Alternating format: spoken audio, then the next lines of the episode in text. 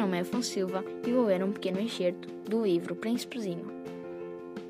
Uma vez, quando tinha seis anos, vi uma imagem maravilhosa num livro sobre a Floresta Virgem, chamado Histórias Vividas. Era a ilustração de uma serpente jiboia a engolir um animal selvagem. Eis a cópia do desenho. Dizia no livro: As jiboias engolem a sua presa inteira, sem a mastigarem. Depois, ficam sem se poder mexer e dormem durante os seis meses que dura a digestão. Refleti bastante acerca das aventuras na selva e inspirei-me para fazer o meu primeiro desenho, com lápis de cor. O meu desenho número 1 um era assim.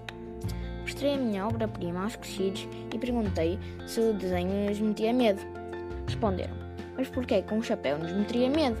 O meu desenho não representava um chapéu, representava uma jiboia a dirigir um elefante. Desenhei então o interior da jiboia, para que os crescidos pudessem perceber. Eles precisam sempre de explicações. Meus, o meu desenho, número 2, era assim. Os crescidos aconselharam-me a pôr de lado os desenhos de jiboias abertas ou fechadas e a interessar-me antes pela geografia, pela história, pelo cálculo e pela gramática. E foi assim que desisti aos 6 anos de idade, de uma magnífica carreira de pintor. Sentia-me desencorajado pelo fracasso do meu desenho número 1 um e do meu desenho número 2. Os crescidos nunca são capazes de compreender nada sozinhos. E é cansativo para as crianças ter de estar sempre a, a dar uh, explicações. Tive então de escolher outra profissão e aprendi a pilotar aviões. Voei um pouco por todo o mundo. E sim, é verdade, servi-me imenso da geografia.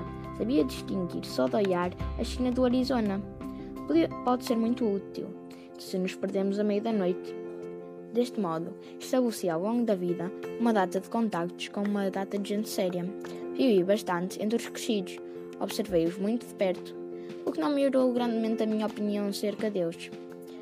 Uh, quando encontrava um que me parecia mais lúcido, fazia com ele a experiência do meu desenho número 1, um, que conservei sempre.